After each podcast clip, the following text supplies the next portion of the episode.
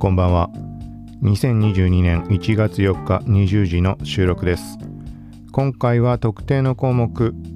ピックアップという感じでインスタグラムで2021年に話題となったハッシュタグ。はいこれはグローバルってことかな。何にしても10個ピックアップ公式の方でしていて全て英語表記アルファベット表記のものだけになります。はいこちらざっと一通りどんなものがあったかっていうのを取り上げてでまあ個人的に把握しているところに関しては雑談なんかも含めてはい。ちょっと周辺関連の話題なんかも取り上げつつ話できればと思います。今回は音声のみという感じで YouTube の方はちょっとストップしています。はい。とりあえずまた数日空いたっていうのもあるのでまあ最低限できるだけ配信していきたいっていうところで今回も配信となります。よかったら最後まで聞いてください。この番組は幸吉 T が SNS テックガジェットの最新情報を独自の視点で紹介解説していくポッドキャストまとまらなくてもまとめ聞くまとめです倍速再生ながら聞きで情報収集に活用してください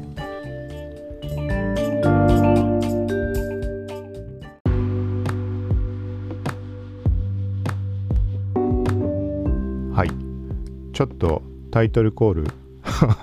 なんかたどたどしかったけどこのマルチタスクが苦手なのがもろに現れたかなみたいななんか通知スマホの通知に目がいってたらもうダメだった喋れなかった はい本題ですインスタグラムの公式アカウントがツイッターでツイートをしていました。アットインスタグラムっていうアカウント。はい。まあ、ざっくり見ると、まあ、トレンドになった2021年の話題のハッシュタグ10個並べられています。これは概要欄にリンク貼っておきます。ざっくり10個ちょっとピックアップして話話というか、ちょっと読み上げます。まず、シャープ Reels。続いて、シャープ Small Business。次が、シャープ BTS。シャープアニメ。シャープ Squid Game。英語の発音ってスキットゲームでいいのかな？ Squid Game。スカットゲーム。まあ、イカゲームのことだよね、これ。はい、続いて、原神 Impact。はい、続いて、 BLACKPINK。続いて、シャープ Pride Month。続いて、シャープ Free Britney。そして最後が、シャープ NFT。 Non-Fungible Token の NFT です。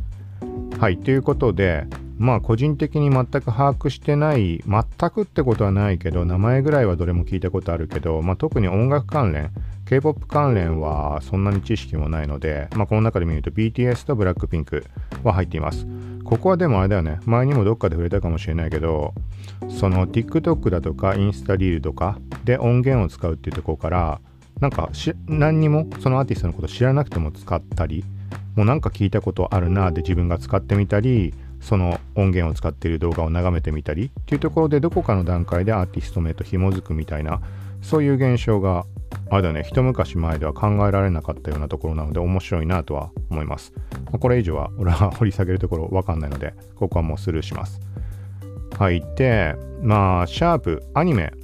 あ、ちょっと前提として、これ順、順位で並んでるわけではないのかね。一応最初に読み上げた順番に左から下に5つ、そして右の、右にずれて、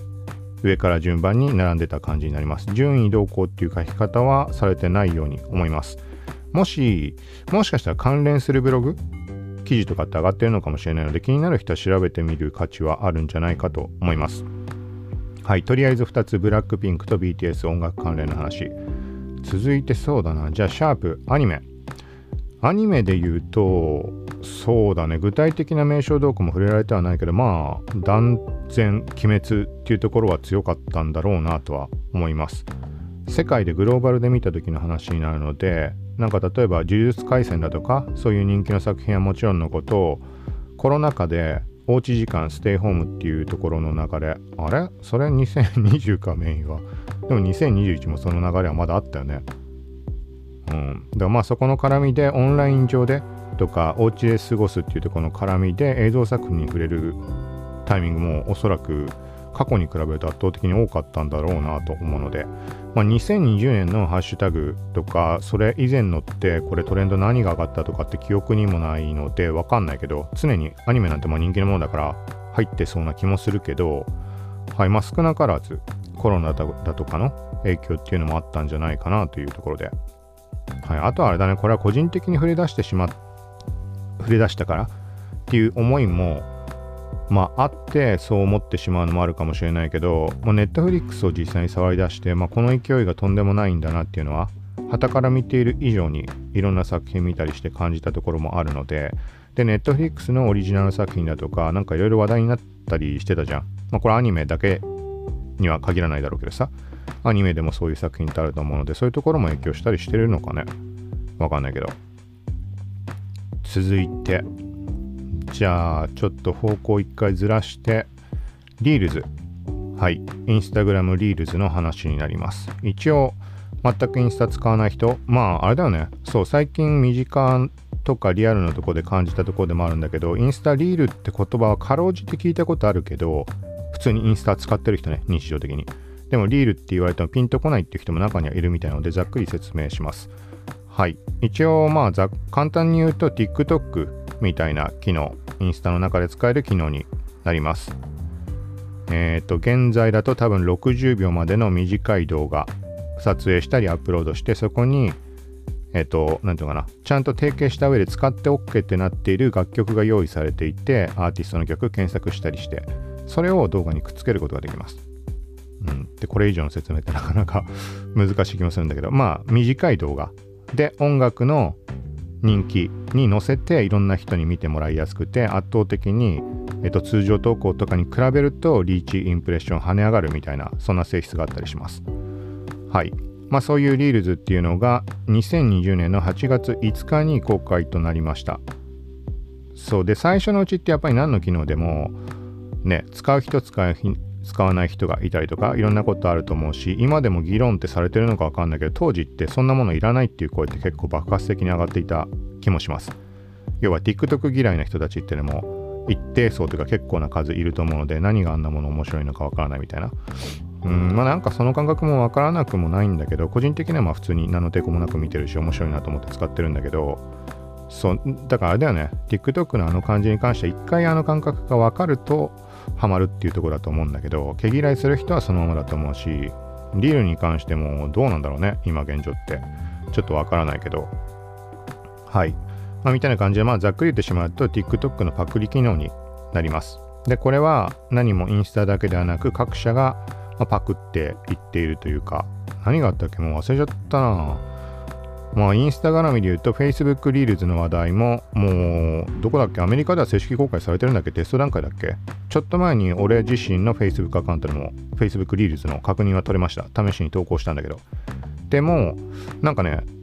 別の日かなんかになったら機能が消えてしまってで結果的に Reels としてシェアしてあった動画ただの動画に変わっていましたこれはいろんな SNS でそういうなんていうのかな、挙動なんだけど、新機能として投稿したものに関して機能が消えたように見える状態ってただの動画になったりとかっていうのは、例えばインスタ Reels 実装直後とかもそうでした。はい。で、あとは、なんだろう、もっといっぱいあるはずだよね、有名どころ。あれか、 Snapchat か。 Snapchat の Spotlight だっけ？っていう機能に関しても、まあ、TikTok 機能、インスタリールみたいな機能になります。まあ、ここちょっと掘り下げたらきりないので、このぐらいにしておきます。はい。で、2020年の8月に実装されてまあこう圧倒的にさっき言ったみたいに何ていうのかないろんな人に多くの人に見てもらえる露出度が圧倒的に高いみたいな感じで注目はされたりしているんだけどえっ、ー、とねこの時期っていうと順番にちょっと説明は何月に何があってとか説明できないけどやっぱりいろんな機能がどんどんついていきました。えっ、ー、と例えばもともとってタグ付けの機能すらなくて、ないというかね、一番最初、テスト段階の時には多分タグ付け機能で先にあったりしたんだけど、正式公開時点では、あちょっとはっきりした記憶じゃないけど、なんか使えないアカウントもあったはずです。あの人物のタグ付けだとかそういう意味合い。で、今は普通に多分使えると思います。そんながっつり使ってないので細かいとこ把握できてないんだけど。で、対して、あとはショッピング機能。商品のタグ付けもできるように今なってるよね。これも結構前だと思うけど。その他何があったっけか？リミックス機能とかもついたか？TikTok でいうとこのデュエットに該当する？TikTok の機能の方はまあどれがどれって明確に把握してないけどなんか例えば目についたリール動画なんか面白い感じのなんだろうななんか動画があったとして何でもいいんだけどじゃああれでいいかコーラにメントス入れたりするやつ有名なやつ昔もう時代的には古いけどとかをやってる動画があったとして自分もやってみたいって思った時にその人の動画をリミックスするってやると画面が半分に分割されて元の動画に対して自分が空いているスペースで録画をすることができます。だから私もやってみたみたいな感じでそのメントスコラみたいなのをやって元の動画の隣に並べてシェアするみたいな。はいこれはまああれだよね。いろんなメリット。まんま考えてもリミックスされる側は当然自分のアカウントどんどん広まるので統合とかもメリットもあるしまあそんな機能もあったりしました。その他リールって何があったっけ？もう数限りなくいっぱいもっと重要なものあったはずだけどちょっと今パッと浮かんでこないです。何があったっけかね？あと時期はわかんないけどインスタのリールタブがアプリの画面下に追加されたのなんてのもいつなんだろう？2021年のかな？2022 2020 20年だっけ？ちょっとわかんないけど時期もしかしたら違ってるかもしれないけどまああの時も結構議論は呼んだと思いますさっき言ったみたいな TikTok 嫌いみたいな人たちがこんなものをタブにメインに出して元に戻してほしいみたいなすごい話題になってた気がします。まあ、とにかくそんな感じでいろんな側面で、まあ、話題の尽きない Reels というところで、まあ、トレンドハッシュタグ入りは、まあ、当然といえば当然なのかなっていう気がします。はい、一応一番左上に出てるよね。まあ、さっき言ったみたいにランキングかどうかわからないけど、左上にシャープ Reels と出ています。はい。続いて、まあ、同じような絡みで言うと、シャープ Small Business ってついてるけど、ここもまあ、おそらくコロナ絡みとか、そしてコロナの状況に対して、インスタグラムが2020年の主に 4, 4月5月ぐらいからすごい勢いで機能を実装していきました。例えば、ちょっとこれも名称出てこないな。なんだっけ？注文するとか？注文するなんてなかったっけ？なんかあったよね。結構割と早い段階でそれシェア情報としてシェアしてたはずなのにもう何も覚えてないわ。ちょっと実際に今インスタのプロフ見てちょっと見てみます。アクションボタン。アクションボタン料理を注文とか予約するとか席を予約する。席を予約するとかもっとはるか昔からあった機能ではあるんだけどその当時って例えば席を予約するとかってグルナビしか対応してなかったのが今ってもう多分増えてるよね。対応しているプラットフォームっていうのが。そう。っていう感じで急激にこのビジネス方面に向けて活用できるような機能っていうのがどんどん実装されてきました。はい。とかの絡み。それはまあ2020年メインだと思うけどそこの流れでいろいろ発展していったものっていうのはたくさんあると思うので例えばインスタのライブ機能活用する企業とか個人でもその、まあ、仕事に関連するところで使うようになった人っていうのも圧倒的に増えたと思うし、はいまあ、2020年に比べると2021年はまあ落ちたりはしてるかもしれないけど、まあ、定着してその流れでやってる人たちっていうのも多いんだろうしね。はいまあ、そういうあらゆる側面でスモールビジネスっていうところはタグで入ってきてるんじゃないかなと思います。まあ、今はインスタの機能面とかそういうところから増えてしまっているけど、単純にね、ここのハッシュタグスモールビジネスに対して、もともとインスタ上で仕事をしてる人たちっていうのはたくさんいると思うし、よりそのインターネット上のもの SNS なりねブログでもホームページでもそういうところをどんどんオンライン上で活動していくっていう流れができた結果この言葉も飛び交うってこと結果になったんじゃないかなと思います。はい適当だけど。続いて。うーんとこれで何個言った？リールズスモールビジネス BTS アニメとブラックピンク。5個かな。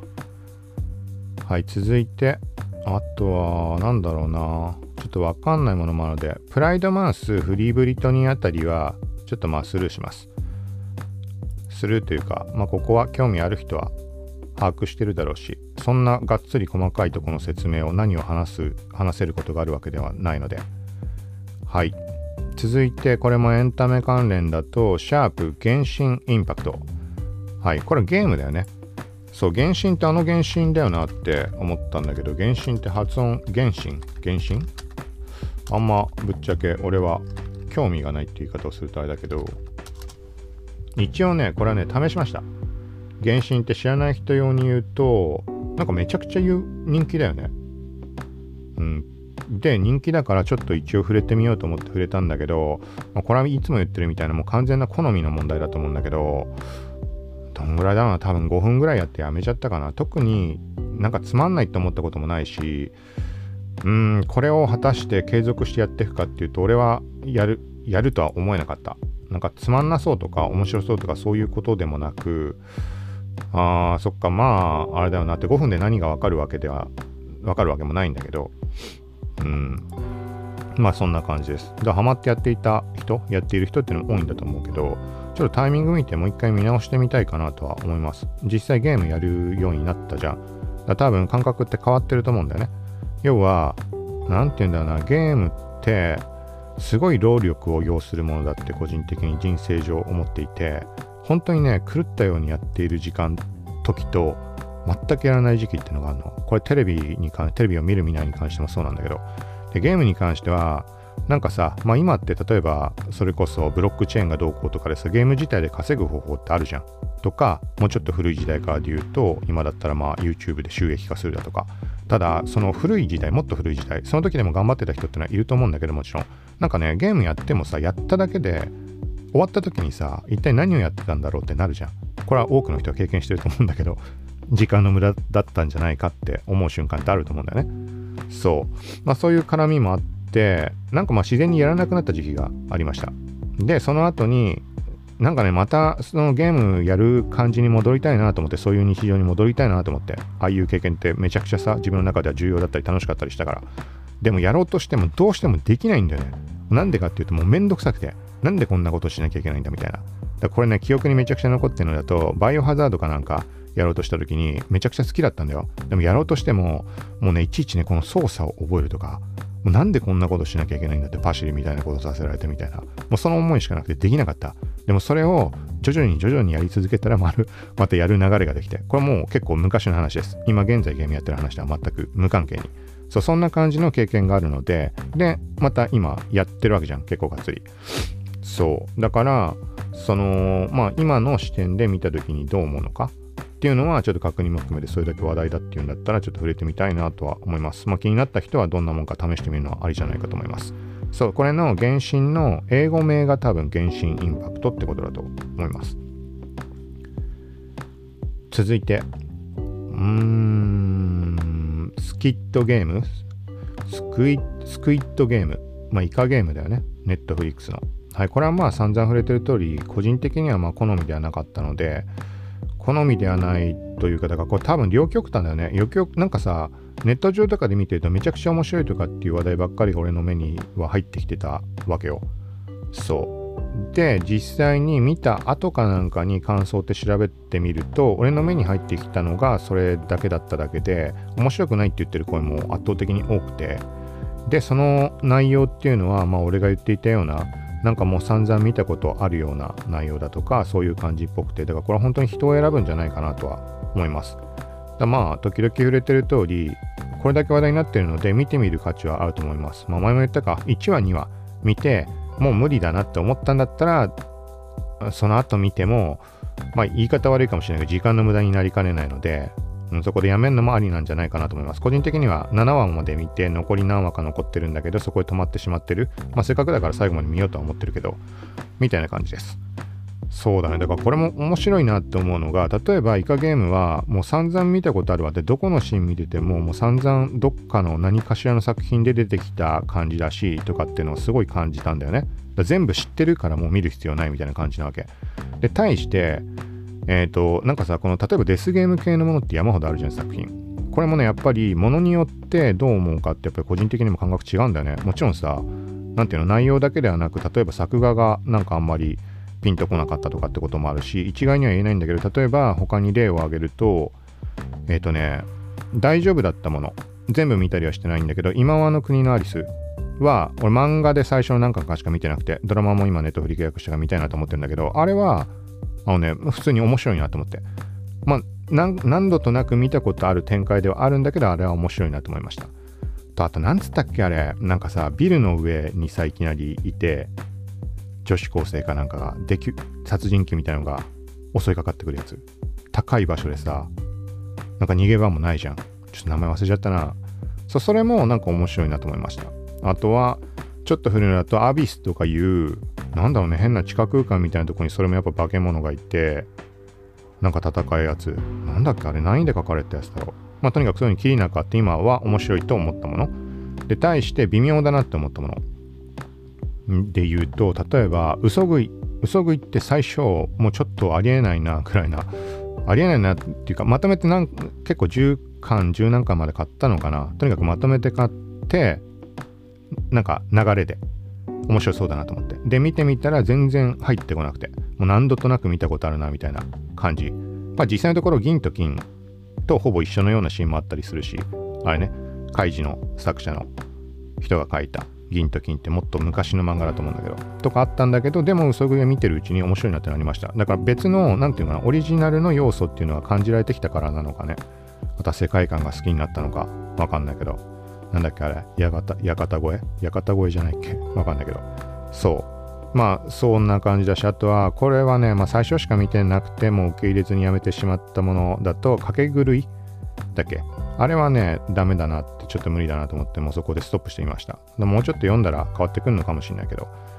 でまあ今のはデスゲームとかまあなんかギャンブル絡むようなのとかそんな作品の話だったけどなんかあとはあれだね。まあこれも時々言ってるけど呪術廻戦は全く俺は入ってこない。も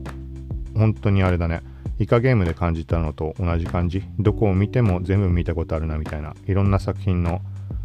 アニメで6話ぐらいまで見たのかな。だから原作を見たら違うかなってのはちょっと感じてるので原作で見るんだったらちょっと見たいなと思ってるんだけど。はい。みたいな感じでちょっと話それたけど。なんかあれだよね。普段から言ってるみたいに俺の好みと真逆の人とかっていうのもいると思うのでその人には多分俺がいまいちと思ったものは面白く感じる可能性があるので、まあ、なんかそういう何かの参考になればっていうとこでの話でした続いてこれが一番最後かな。シャープ NFT。はい。これはまあ俺が説明するも何も俺も特に何を知ってるわけではないので、とにかく今年は NFT、NFT ってすごかったね。今どうなってんだろうね。あんまなんかいつからかいろんな方向に広がりすぎたのと、あとは有名どころもさ NFT の販売とかってガツガツしたりしてるじゃん。これデマな、デマというか正式なものかわかんないけど最近だとナルトに関しても話題上がってたりだとか、あと、あれはね、多分ね、嘘だと思うんだけど、勝手に誰かがやってるだけだと思うんだドラゴンボールとかの話題もありました。これは多分ね、嘘だと思う。俺が知ってるものは。別で動いてんならあれだけど。とか、ポッドキャストの中で頻繁に触れていたものだと、マトリックスに関しても NFT って動いてたし、なんかもうとにかくすごい勢いで動いてるよね。うん。だからまあ言うまでもないっていう説明しかできないけど、これは今後もこの流れは続いていくんだと思うし、はい。で、NFT に関してもあれだね、知らない人は知らないんだね。俺はほら、そんなにさ、人と接点がなかったりっていう中、たまにさ、あの、普通に、俺はニュースって全く見ないので、ぶっちゃけ、何にも知らないので、世間のこと。って言って、過言じゃないぐらい俺知らないです。ピンポイントのことしか知らないので。特に、まあ、この SNS だとかそういうところは知ってるから、他のことって基本知識がないんだよね。で、なんだろうな、あの、ごくごく当たり前のことね。あの、まあ、例えば政治関連とかさ、そういうものとかを指して言ってるわけだけど、で、そういうことって普通に知ってるし、なんて言うんだろうな、ビジネス関連のことも普通に情報を仕入れてるであろう人と話した時に NFT のことを知らなくて、えって思って。まあ、うーん、だってテレビとかでも取り上げられたりしてるわけでしょ。テレビ俺見ないかわかんないんだけど、っていうのがあったり、あとは、なんだっけな、この前びっくりしたのが、NFT とは違うんだけど、あ、ビットコイン。ビットコインって言って知らない人がいて、それはいるかいるのかなわかんないけど。だから俺はまあ接点を持つ機会っていうのが少ないからっていうとこなんだけど、ビットコイン知らないことあるかなって。だってそれもさ、言葉だけは聞いたことぐらいありそうなもんじゃない？ビットコインが何かとかは知らないにしても。仮想通貨とかビットコインっていう名前ぐらいさ、ごくごく普通に生きてる人だったら、どっかしらで耳に入って多少ないとも記憶にあるんじゃないかなと思うんだけど、もうわかんないけどね、さっきも言ったように俺はテレビ見ないから、どっちかって言ったら、後者の方の話、ビットコインの話に関しては、あんまネット、最低限ネット、TikTok 触れたりはするのかもしんないけど、あメインはテレビとかそういうとこから情報源みたいな人なんだけど、まあ、全然30歳以下20代ぐらいなんだけど、でビットコイン知らないっすって仮想通貨って言ってもなんか首かしげてる感じだったんだね。だから全く届いてない層っていうのもそれのそういう規模のものでもあるんだなっていうのを改めて認識したというか、まあ、そこは個人的に結構注意してるところであるんだけどなんかさこの例えばインスタの情報とか発信してるがあまり誰もが知ってるものって錯覚してしまうみたいなのってあんま良くないじゃん。特にまああれだよね。だまあ今言ってても自分でもまたあそうだったみたいに思ってしまったけど何ていうのかな。まあいいか。そんなこれから来るような機能になんて誰もそんなもの気にしてる人なんてごく限られてるわけだよね。それはアンテナ張ってる人は情報は分かってるだろうけど、そう、その前提が分からないと何にも分からない人もいるだろうし、まあそういう意味合いで今回もインスタリールについて説明は加えたわけだけど、基本的なところ。うん。まあ、この番組を継続して聞いてる人だったら、なんとなくぐらい把握してるとは思って話はしている状況ではあるんだけど、そう、だから NFT を知らないいろいろ知ってそうなんだけど知らないって言ってた人もいたしビットコインごくごく日常的に生活していて全く知らないっていう人もいるんだなっていうのはうんなんかそういうのも頭の片隅に置いておいた方がいい事柄なのかなっていうのを改めて再認識しました。まあ、って言ってもねこれねびっくりするんだけど 俺ね昔年齢でどのぐらいだろうね、あの人は。まあ、多分30歳ぐらいまで生きてきて、ごくごく普通に生きてきた人だよ。あの、織田信長を知らないって言ってて織田信長っていう話さ、そんな説明も何も前置きもいらないから、織田信長がさ、なんとかなんとかで、例えば漫画で織田信長みたいなキャラが登場して、みたいな何でもいいけど言ったとするじゃん。何の話したかわかんないけど。したら、あの織田信長って何って言ってて、織田信長知らないってことあんのかと思って。それはさ、例えばさ勉強めちゃくちゃ嫌いで昔からなんつうのそんな勉強一切しなかったっていう人だったらもしかしたら知らない可能性もあるけどでもさ30年生きてきてさ織田信長って言葉を耳に一度もしなかったってことが果たしてありえるのかっていう気がするじゃん。そう。だからそう。だ俺の中ではそう。えそれ知らないのって思う瞬間もあるけどあまあそうだな。織田信長を知らない人がいるぐらいだからまあ何でもありえるよなみたいに。そう。考えるようにしてるというか。してるっていうとおかしいけど、まあそんな経験もありました。そういう人も存在します。はい。ということで、今回は本当にまた時間空いてしまいそうだったので、音声だけという感じで配信、収録をしました。はい。まあ、ちょっといろいろと、えー、っと、まあ、やることもありというのもあって、ゲームとかもあんまちょっと最近できてなかったりはするんだけど、まあ、ポッドキャストの方に関しては、うん、前みたいになんかボリュームがっつりとかでなくてもまあ全然いいと思うし、はい、とりあえず継続して配信はしていければなと思うので、